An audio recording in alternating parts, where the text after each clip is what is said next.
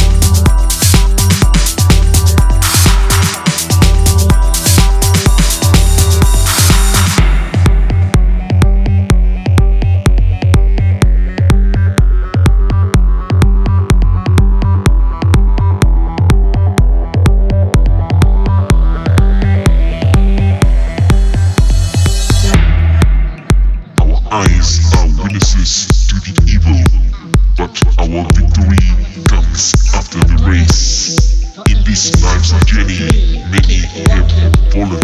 Our eyes are witnesses to the evil, but our victory comes when our souls are torn. Our sins are forgiven, for in this path we keep walking. Our eyes are witnesses to the evil, but our victory comes after the grace.